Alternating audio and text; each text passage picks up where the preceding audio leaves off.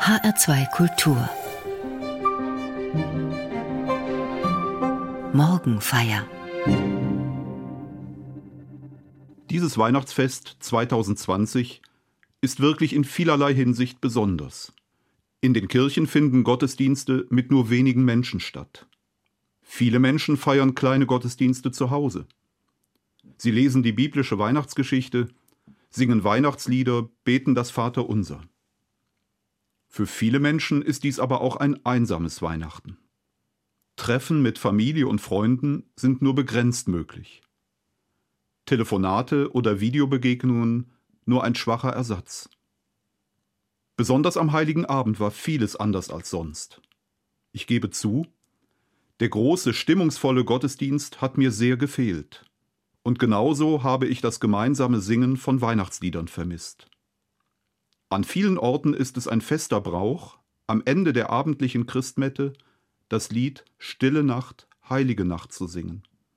Und für viele ist erst dann richtig Weihnachten.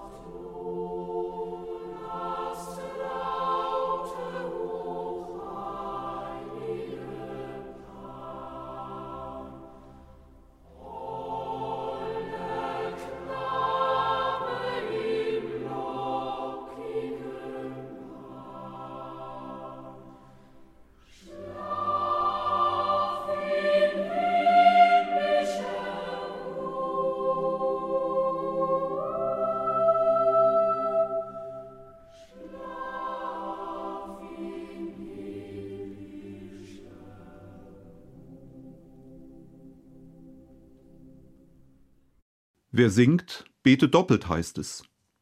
Singen bringt Herz und Verstand zum Schwingen. Und Singen führt Menschen auf einmalige Weise zusammen. Das scheint mir besonders für das Lied von der Stille Nacht zu gelten. Nicht selten habe ich es in meinen Jahren als Seelsorger erlebt, dass gerade beim Singen dieses Weihnachtsliedes Menschen die Tränen in den Augen standen. Vor einigen Jahren habe ich die Christmette in einer Justizvollzugsanstalt gefeiert und auch dort wurde es bei Stille Nacht, Heilige Nacht sehr emotional. Den Männern dort stand eine wirklich stille Nacht bevor. Ich kann mir vorstellen, dass auch in der heiligen Nacht in diesem Jahr manchen die Tränen kamen, denn für viele Menschen war es eine schmerzlich stille Nacht, eine einsame Nacht. Und vielleicht ist nicht nur die stille Nacht so still, sondern auch noch die Weihnachtsfeiertage und dieses ganze Weihnachtswochenende. Aber das Lied weckt bei vielen Menschen nicht nur Tränen der Traurigkeit, sondern oft auch Tränen der Sehnsucht oder der Hoffnung. Das Lied will Hoffnung schenken. Auf einzigartige Weise rührt es Menschen an. Es ist in über 320 Sprachen und Dialekte übersetzt. Die UNESCO hat es zum Weltkulturerbe erklärt. Papst Franziskus hat es einmal als sein liebstes Weihnachtslied bezeichnet. Manchem ist es zu rührselig, Schon vor hundert Jahren gab es auch Kritik und Spott an der gefühligen Heiligabendstimmung des Textes und der Melodie, die nichts von der harten Krippe anderer Lieder aufgreift. Aber die Beliebtheit dürfte überwiegen. Vor Jahren war ich mit Freunden in Ägypten bei italienischen Ordensschwestern zu Gast.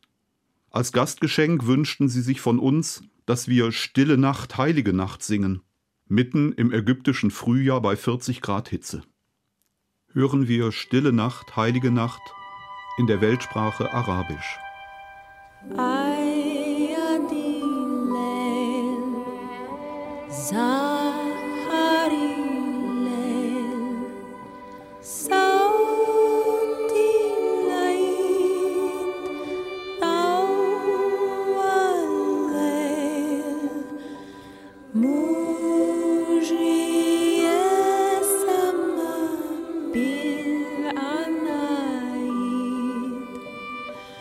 Here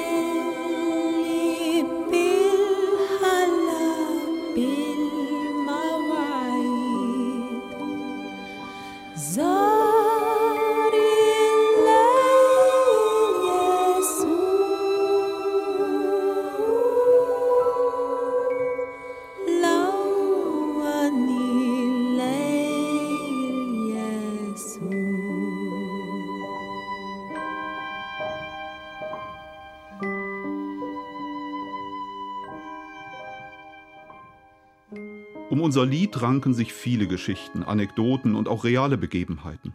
Schon die Entstehung ist legendär. Das Lied soll im Jahr 1818 aus einer Not herausgeboren worden sein. Weil die Kirchenorgel defekt war, haben Pfarrer und Lehrer in der kleinen Stadt Oberndorf bei Salzburg das Lied gedichtet und komponiert. Mit Gitarrenbegleitung haben sie es dann in der Christmette erstmals zu Gehör gebracht. Vermutlich hat sich das nicht so zugetragen. Aber dass es solche Legenden um das Lied gibt, zeigt ja schon, wie besonders es ist und welche Beliebtheit es in den letzten 200 Jahren bekommen hat. Allerdings hat es sich nicht in seiner vollständigen Fassung gehalten. Von den ursprünglich sechs Strophen werden heute normalerweise nur noch drei gesungen. Dabei sind die heute fast vergessenen Strophen durchaus gehaltvoll. Dort wird der Abstieg des Gottessohnes in die Niedrigkeit der Menschengestalt besungen. Aus des Himmels goldenen Höhen uns der Gnaden Fülle lässt sehen, Jesus in Menschengestalt, heißt es in einer Strophe. Und weiter spricht das Lied davon, dass der Gottessohn unser Menschenbruder wird. Als unser Bruder umschließt er huldvoll die Völker der Welt. Er einigt sie in Frieden und erfüllt so die alte Sehnsucht der Menschen. Auf einmal ist der Text gar nicht mehr so rührselig, sondern rührt an den Kern christlicher Verkündigung. Gott wird Mensch. Er steigt herab in Armut und Elend und Einsamkeit dieser Welt. Gerade in diesem Jahr entfaltet das Lied für mich seine tröstende Botschaft. Das Lied löst bei vielen Menschen tiefe Gefühle aus und das halte ich für durchaus hilfreich. Und dennoch bleibt es für mich keineswegs beim Gefühl stehen. Es spendet Trost, den Trost der weihnachtlichen Botschaft. Gott ist Mensch geworden. Still.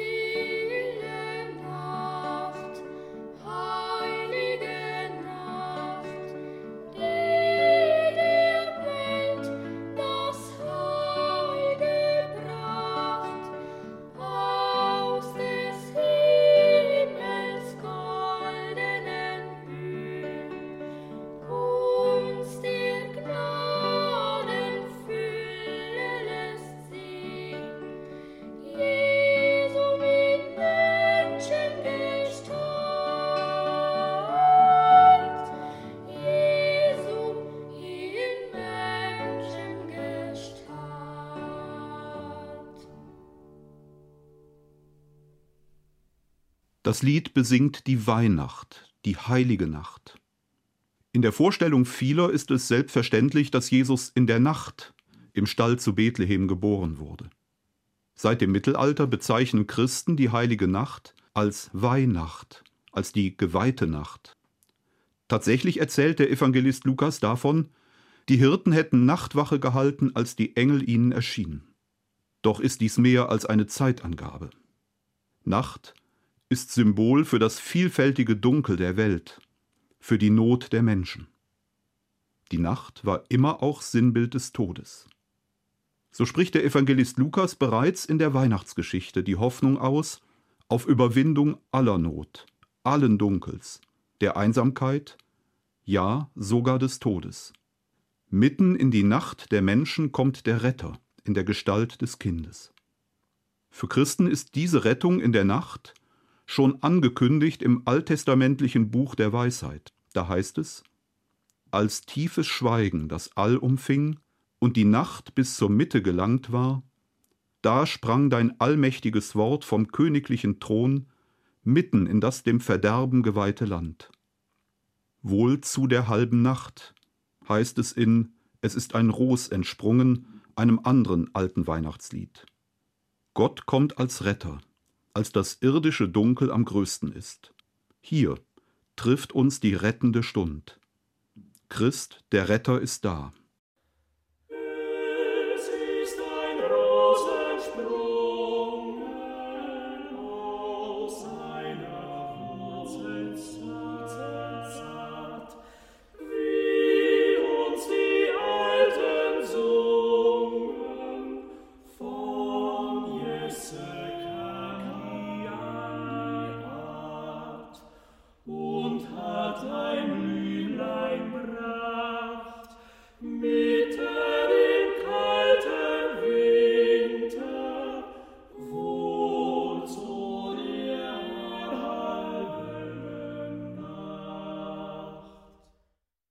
Gerade erleben auch wir eine sehr dunkle Zeit, jetzt in der Pandemie. Menschen früherer Jahrhunderte bewältigten ihre harte Wirklichkeit, weil es für sie eine Hoffnung gab, Hoffnung auf ewiges Leben, auf Erlösung und Befreiung von der Schuld. Nehmen wir unsere Welt noch so wahr? In den Monaten der Pandemie werden wir wie nur mehr selten an unsere Vergänglichkeit erinnert. Der Glaube an ein ewiges Leben ist für mich keine Vertröstung. Das Licht des Glaubens gibt mir und vielen Menschen bereits jetzt Licht, Trost und Hoffnung.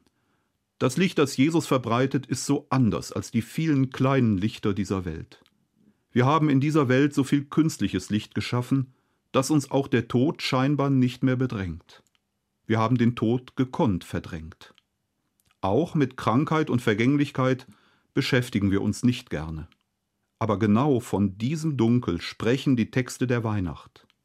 Genau in diese Angst und Furcht kommt das wahre Licht. Wer glaubt, ist nie mehr allein, hat Papst Benedikt XVI. einmal formuliert. Ich habe nichts gegen die Weihnachtsseligkeit und Gemütlichkeit. Ich freue mich auch daran. Ich zünde Kerzen an, höre schöne Musik und freue mich auf ein schönes Essen im Kreise lieber Menschen. Der Grund tiefster Freude aber ist das Licht inmitten des größten Dunkels. Die Weihnachtsgeschichten sind keine lieblichen Kindergeschichten. Vielmehr künden sie bereits vom österlichen Glanz. Ich denke, wenn ich so etwas sage, an viele Menschen, die großes Leid hinter sich haben oder mitten darin stecken. Auch in meinem persönlichen Bekannten- und Freundeskreis. Ihnen hilft kein Gefühlsrausch und kein künstliches Licht. Ihnen hilft eher das Licht, das von der Krippe ausgeht. Es wäre fatal, wenn wir vor lauter Lämpchen das eine Licht nicht mehr wahrnehmen würden. Daher trifft die Aussage des Liedes zu. Es ist heilige Nacht.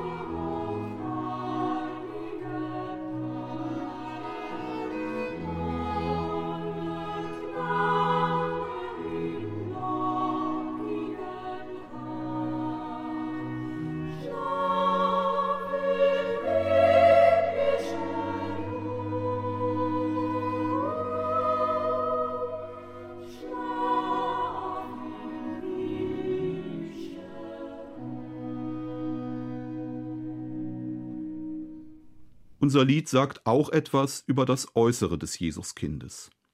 Holder Knabe im lockigen Haar heißt es gleich in der ersten Strophe, die wir soeben nochmals gehört haben.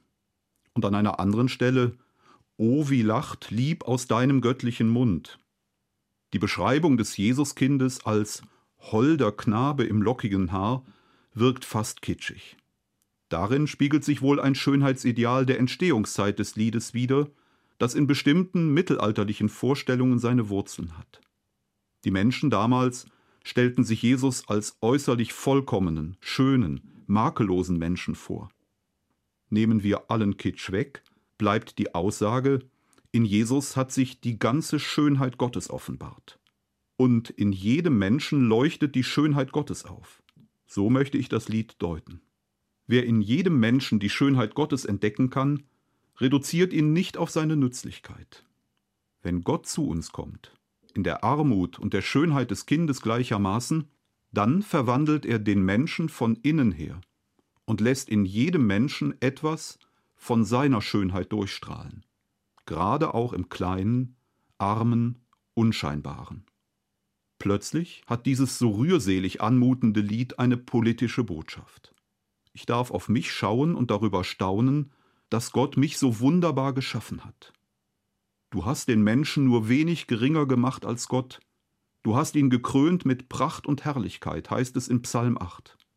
Dieses Staunen über die Großartigkeit des Menschen weitet der christliche Glaube auf jeden einzelnen Menschen aus. Papst Franziskus hat vor wenigen Wochen eine Enzyklika, ein Lehrschreiben über die universale Geschwisterlichkeit und die soziale Freundschaft veröffentlicht. Er wagt es zu träumen.